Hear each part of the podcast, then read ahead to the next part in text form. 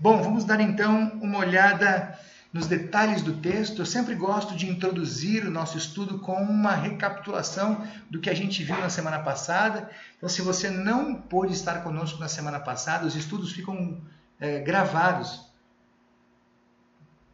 tanto no Facebook quanto no YouTube. Então você pode depois dar uma conferida. Vale a pena conferir esse estudo da semana passada quando a gente falou sobre o sonho que o Jacó teve, o sonho com Deus, né?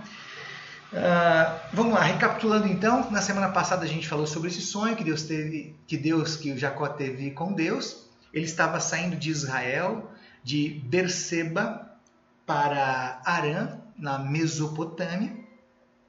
E você vai saber daqui a pouco por que, ele estava indo para lá. E no meio do caminho ele dá uma pausa para descansar e tem um sonho. O interessante nessa história é que ele descansa em cima de uma pedra. Ele pega uma pedra bem macia no meio do caminho. Imagina uma pedra macia, uma pedra feita pela NASA. Você pode deitar e reclinar e descansar tranquilamente, ter bons sonhos. E ele sonhou, foi sonho, sono tão profundo naquela pedra que ele sonhou e sonhou com Deus, Deus falando com ele que tinha um projeto de vida incrível que envolvia o vovô Abraão, o pai Isaac e agora a vida dele. Eles seriam pais de uma grande nação e eles seriam muito abençoados. Eles e essa grande nação seria muito abençoada. Nós inclusive destacamos na semana passada que Jacó começa a dar, a dar visibilidade a essa profecia de que eles seriam uma grande nação, porque o pai o Jacó é o pai de 12 meninos que depois seriam as 12 tribos, formariam as 12 tribos de Israel. Lembra dos nomes dos filhos?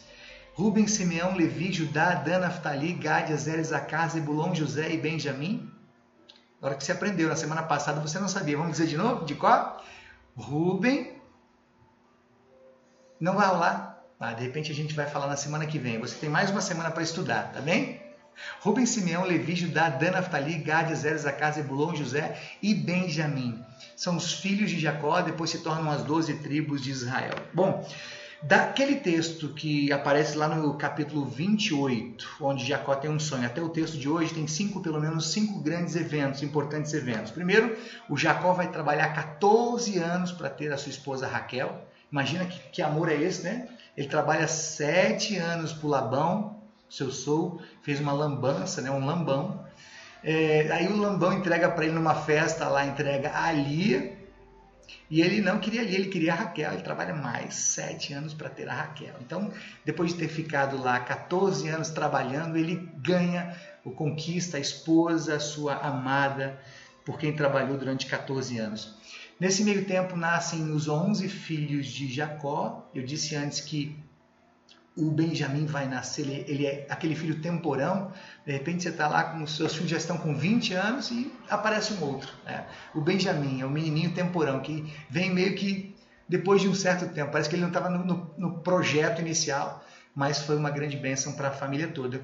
Se você respondeu, não sei se alguém respondeu aqui, eu fiz uma pergunta antes, se você sabia que o Jacó teve também uma filha mulher, isso é verdade para você? Sabia disso ou não? Diga aí se sim ou se não. Uh, um outro evento interessante nesse meio tempo é que Jacó e Labão, o seu sogro, eles se desentendem, eles têm dificuldades no relacionamento.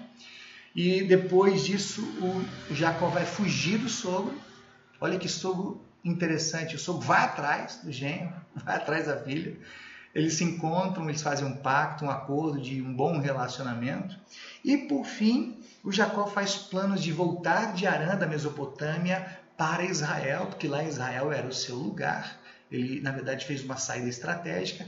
E nessa, nesse projeto de voltar para Israel, ele quer se reencontrar com seu irmão Esaú, com quem tinha saído brigado, e tentar fazer as pazes. Esse encontro está no capítulo 33. Logo depois do nosso estudo, tem esse encontro de Jacó com Esaú, que foi bem legal. Eles acabam se entendendo e a vida fica bem entre eles. Bom, aí a gente está no nosso texto. Nosso texto é exatamente essa viagem de Jacó com toda a sua família, com as suas mulheres, com seus escravos, com seus animais. Ele agora está voltando, voltando bem de vida, voltando rico para a terra de Israel. E quando ele está chegando em Israel, passando pelo vale do Jaboque, do rio Jaboque, acontece essa cena da luta de Deus com ele, e é sobre isso que nós vamos estudar hoje à noite. Então, a minha sugestão é que você se prepare aí, ache um bom lugar no seu sofá, pegue a pipoca, Coca-Cola, sintonize no canal Combate 32, Gênesis 32, e a gente vai é, tentar entender um pouquinho melhor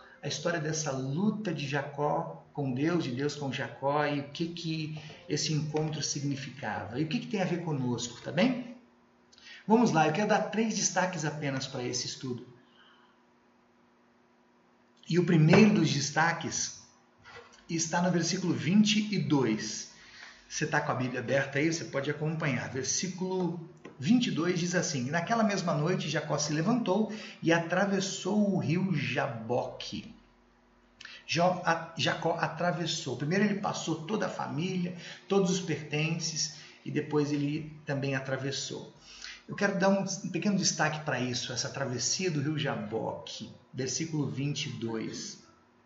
Sabe que depois de 20 anos vivendo lá em Arã, ele vai para lá para ficar um tempo e depois voltar. E aí passou tempo, passaram-se 20 anos e ele então resolve voltar para a terra da promessa. A promessa de Deus era Israel. Ele iria voltar e a vida seria ali, seria feliz naquele lugar, naquela terra. O próprio Deus tinha falado, se lembra do estudo passado? Quando o Jacó sonha com Deus, Deus fala: Olha, essa terra que você está aqui, estava na terra, numa terra para a qual ele dá o nome de Betel, essa terra que eu vou te dar. Então você vai para lá, mas volta, porque aqui é o seu lugar, e aqui você vai ser uma grande descendência, essa gente vai ser muito abençoada nesse lugar aqui. E era uma questão de tempo. Ele foi, conquistou a sua esposa, Raquel, e aí, depois de quatro anos de estar com Raquel, ele volta para cá, para a promessa se manter de pé. Interessante, um detalhe curioso aqui é que quando Jacó vai de Israel para Arã, para Mesopotâmia, ele vai porque está sendo ameaçado de morte pelo irmão Esaú. Não é? Se lembra disso? Que a, a mamãe Rebeca organiza tudo, olha, sai daqui que seu irmão quer te matar, vai embora daqui. Ele vai para lá, encontra a Raquel, constitui família, organiza a sua vida, ganha um bom dinheiro e depois ele volta. Então ele vai porque está ameaçado pelo irmão Esaú e ele volta porque está ameaçado pelo sogro Labão. Que vida complicada é essa do Jacó, não é? Mas as coisas vão mudar para Jacó a partir daqui, a partir de agora. Não apenas o nome de Jacó vai mudar, a vida dele vai dar uma guinada, vai ser transformada por completo a partir de agora. Só para você ter uma ideia, esse Vale do Jaboque, Vale do Rio Jaboque, ele está ao sul de Israel. Fica a uns 40 quilômetros acima do Mar Morto. A gente já falou algumas vezes sobre o Mar Morto, né? Por que, que ele é morto? Porque ele tem sete minerais, tem 30% de sal. Uma água normal de mar tem 3% de sal. Ela tem 30%. Tanto é verdade que a gente é tão, é tão denso o mar que a gente deita e não, não afunda, a gente fica boiando. É muito interessante. Então, 40 mais ou menos 40 quilômetros para o norte do, do Mar Morto fica esse rio Jaboque, o vale do rio Jaboque. Quem vai a Israel e visita o Mar Morto normalmente dá uma esticadinha e também passa pelo vale do Jaboque para tentar imaginar. Eu quando fui lá fiquei imaginando essa cena de Deus lutando com Jacó ali naquele lugar, tentando entender o que, que esse texto podia me ensinar de muito especial. Bom, o que está acontecendo na prática aqui nesse texto então é que Jacó está voltando para a terra de Israel. Ele está de novo entrando e passando pelo rio Jaboque, ele está passando por uma espécie de batismo, porque a vida dele vai mudar completamente a partir dali. Então essa, essa travessia no rio, ela não é apenas uma travessia qualquer, ela é muito mais do que simbólica ela tem um significado real para a vida de Jacó e para a vida de todo o povo de Israel. Só que esse batismo no rio vai ser um batismo diferente, vai ser uma luta, porque todos os batismos são uma luta espiritual. É, sai dali o diabo, a gente repreende o diabo na liturgia tradicional da igreja, é isso aí, no batismo dos pequeninos a gente repreende o diabo e a gente convida Deus para fazer parte da vida da pessoa. Então aqui está tá, tá, tá acontecendo nesse batismo pelo rio Jaboque, está acontecendo um batismo, uma luta espiritual, porque ele está lutando com o próprio Deus, e também uma luta corporal, uma luta que começa de noite e vai até de madrugada, na, na verdade começa de madrugada e vai até quase que o nascer do sol. Portanto, eu imagino que foram cinco rounds aí de luta entre Deus e Jacó. O que mais me encanta aqui é que foi esse o jeito que Deus escolheu de marcar esse momento novo na vida de Jacó. Olha que jeito, no mínimo curioso, inusitado que Deus escolhe de disciplinar Jacó e de mostrar para ele, de ensinar para ele um novo, uma nova história, uma nova fase da vida. Tá? Esse foi o primeiro ponto. O segundo ponto, de três, eu disse que seria rápido. O segundo ponto está no versículo 24, que diz que Jacó luta com Deus. Versículo 24 diz assim: Mas ele ficou, Jacó ficou para trás sozinho. Aí veio um homem que lutou com ele até o dia amanhecer. Eu quero dizer de novo para você que esse, sem dúvida nenhuma, é um dos textos mais inusitados do Antigo Testamento. Essa é uma, cena, uma das cenas mais inusitadas do Antigo Testamento. Tente imaginar Deus descer do céu numa noite dessas e lutar com Jacó. E foi uma luta, de, repito, de cinco rounds, porque era de madrugada quando eles começam a lutar e vão parar de lutar só no final da noite ou no início da manhã. E mais do que isso, Diz o texto que a luta foi tão real que Deus dá um golpe fortíssimo. Eu imagino que tenha sido um low kick para quem conhece MMA, um chute na coxa, de modo que a coxa deslocou. Ele depois tinha dificuldade de caminhar porque a coxa estava deslocada. Ele levou um golpe forte de Deus. Deus estava preparado, se preparou por muito tempo para essa luta. Portanto, a luta foi real. O texto dá uma, uma, um ar de realidade muito grande para a luta. Esse é um Deus que me encanta a cada dia, a cada novo dia, a cada nova cena. Não apenas porque eu gosto do esporte de luta, mas esse é Deus que me encanta porque ele escolhe esses jeitos diferentes de se manifestar na vida dos seus filhos de modo muito familiar. De, esse jeito como ele se manifesta na vida de Jacó é um jeito muito peculiar, é muito pessoal e você já vai entender por quê. É um Deus que se, que se mostra, que se revela, que se revela bondoso, amoroso, misericordioso sobre a vida de Jacó. E essa é a mensagem mais importante do texto. É bom que se diga aqui, a bondade se renovando sobre a vida de Jacó, dando para ele um novo nome, uma nova história, uma nova fase de vida. Então esse é o, é o conteúdo maior, esse, esse na verdade é o, é o ponto central do nosso texto de hoje. Deus mostra a sua bondade sobre a vida de Jacó, usando uma forma que era conhecida de Jacó. Não sei se você está lembrado aqui, mas o Jacó, quando nasce, luta com seu irmão Esaú na barriga da mamãe. Ele era o primogênito, ele ia nascer primeiro, mas o Esaú nasce primeiro e ele pega no pé do Esaú, no calcanhar, e tenta puxar de volta. Ele queria ser o primeiro a sair. Então rola uma luta ainda na barriga da mamãe. Ela luta pela primogenitura. Então essa luta deve ter ficado marcada na cabeça, gravado na cabeça do Jacó pela vida toda. E Deus resolve essa questão aqui. Agora esquece essa luta, esquece essa história. Vai começar uma nova fase. Eu vou te dar um novo nome. Você vai ter um, uma nova história a partir daqui. Então, esse jeito diferente de Jesus é encantador.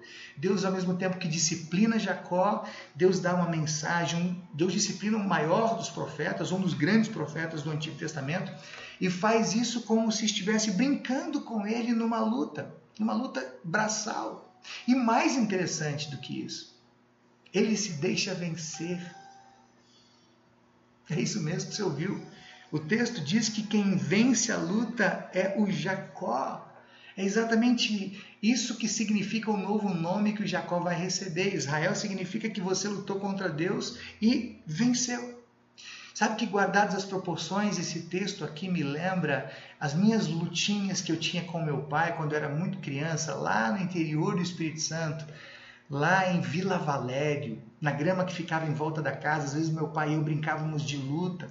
Ou na lateral da igreja tinha um grande pátio e tinha uma, uma, uma, uma areia, uma terra vermelha. A gente se enrolava ali e às vezes brincava de luta. E todo final de luta que eu lutava com meu pai, meu pai grandão, fortão, Eu piquititico, todo final de luta eu ganhava. Eu era o vencedor. Papai me declarava vencedor nas nossas lutinhas. Assim é, é que eu imagino essa luta de Deus com Jacó. Que Deus sensacional, incrível esse. Primeiro porque ele pessoalmente desce do céu e entrega para Jacó essa mensagem. Ele vem do céu, e diz para Jacó: Jacó, você vai fazer parte de uma linda história que eu estou criando desde Abraão, passando por Isaac, agora passa por você. Você vai ser uma bênção para muita gente. E não apenas porque Deus desce pessoalmente e entrega, mas eh, Deus é incrível porque faz isso de maneira inusitada, de maneira criativa, de uma maneira tão única, tão familiar para Jacó, não é? Lutando com Jacó, ele entrega essa mensagem. Queridos, a vida de Jacó não vai ser a mesma a partir de agora. Não apenas porque Deus vai mudar o seu nome para Israel. E a gente vai estudar isso no último ponto agora. Mas porque a partir de agora, o povo de Deus vai se chamar povo de Israel. Olha que legal, hein? O povo vai receber o nome de Israel. Povo de Israel. Sensacional, né? Olha que privilégio o de Jacó. E para terminar, terceiro e último ponto, lá no versículo 28 diz: Então o homem disse: O seu nome não será mais Jacó. Você lutou com Deus e com os homens e venceu. Por isso o seu nome será Israel. Seu nome será Israel. Eu não sei se você sabe alguma coisa a respeito disso, mas os nomes no Antigo Testamento dizem muito a respeito das pessoas e dos lugares. Na semana passada, por exemplo, quando a gente estudou o sonho que o Jacó teve com Deus, naquela pedra macia, ele dá o um nome para aquele lugar de Betel, a casa de Deus. O que significa Betel, a casa de Deus. E se você estava no estudo passado, você vai entender a importância desse significado. Hoje, por exemplo, nessa luta que Deus tem com Jacó, Jacó tem com Deus, no final da história, o Jacó dá um nome para esse lugar de Peniel, que significa eu vi o rosto de Deus e não morri. Eu lutei com Deus e não morri. Só uma pausa aqui rápida. Você tem ideia do significado do seu nome? Já pesquisou a respeito? Eu, por curiosidade, dei uma pesquisada. Acho que foi a primeira vez que eu fui pesquisar o significado do meu nome. Meu nome não é bíblico. Roberto. Meu nome tem origem teutônica e significa aquele que brilha. Fiquei pensando no significado do meu nome e eu acho que eu saquei deve ser minha testa, né? porque eu tenho a testa grande e que brilha. No sol qualquer um me acha. É uma testa grande, resplandecente. Então eu acho que é isso. É por essa razão que a mamãe Dona Iris me deu esse nome. Não foi, mamãe? Mamãe que está aí participando. Nós lá em casa, minha esposa e eu, escolhemos os nomes das nossas filhas a partir da Bíblia. E os nomes das nossas filhas têm tudo a ver com os textos que a gente está estudando. A mais velha, que está aqui, lá, agora morando nos Estados Unidos, ela se chama Rebeca. A Rebeca significa aquela que une. Olha que bonito. A Rebeca realmente é uma fofa, ela une. E a Rebeca no texto é a esposa de Isaac, pai de Jacó, o personagem do nosso texto. E a nossa filha mais nova se chama Sara, que significa princesa, que é uma princesa, que é a esposa de Abraão, que é vó de Jacó. O Jacó é o personagem do nosso texto. E para ficar completa a história, eu tenho uma irmã que se chama Raquel, a minha irmã mais velha, que também está aqui hoje.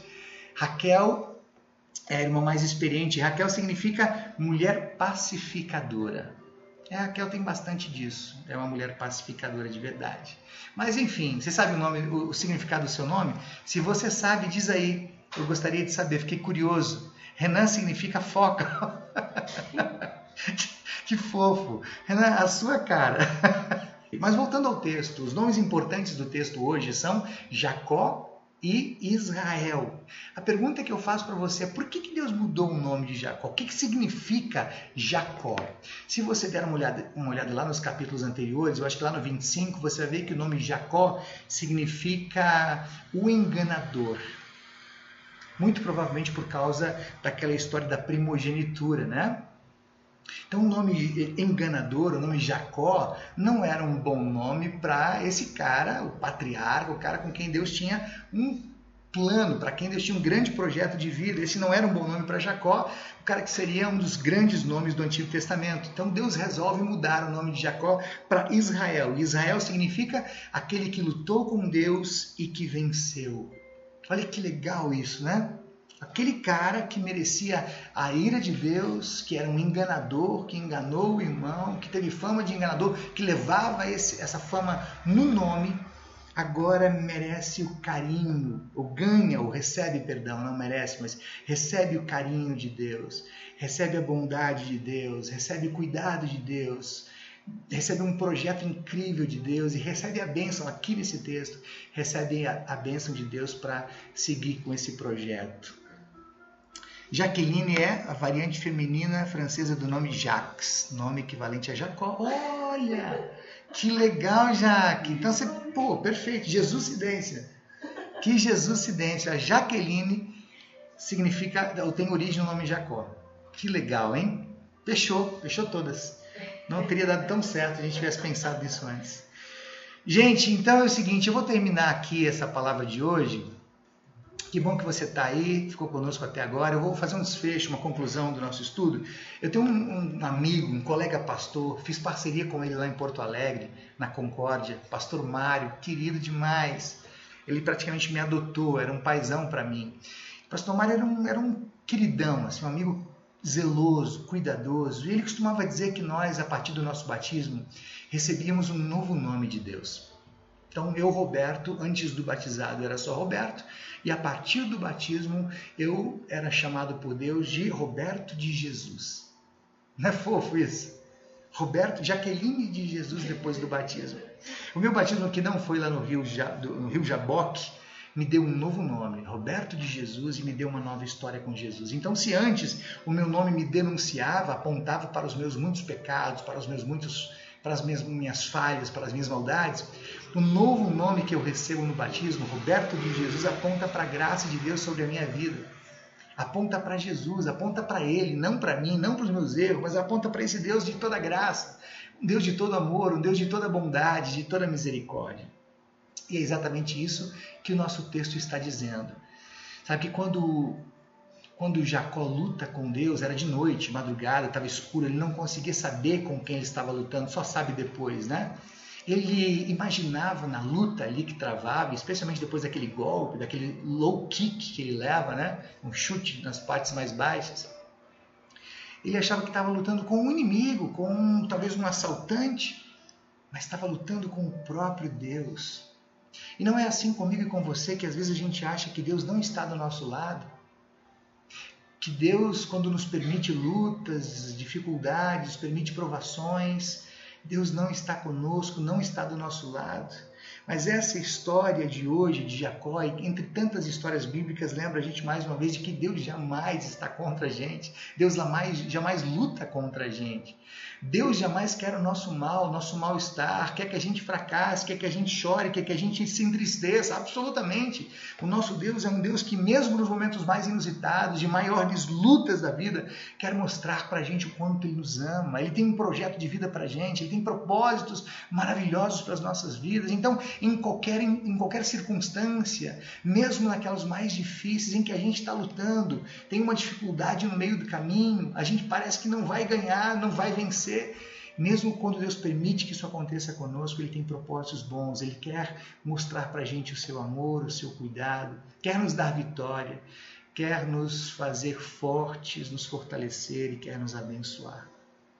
Então, esse Deus de Abraão, de Isaac, de Jacó, é o nosso Deus. É o Deus que mudou o nosso nome para Roberto de Jesus, para Jaque de Jesus, para Carolina Ribeiro Dansman de Jesus, para Rebeca de Jesus, para Beatriz de Jesus, para Haroldo, Haroldinho de Jesus. Olha que legal, né? Nesse Deus a gente pode confiar. É o Deus que nos deu um novo nome, nos deu uma nova história, é um Deus que luta conosco, é um Deus que luta por nós, luta as nossas lutas diariamente. Amém?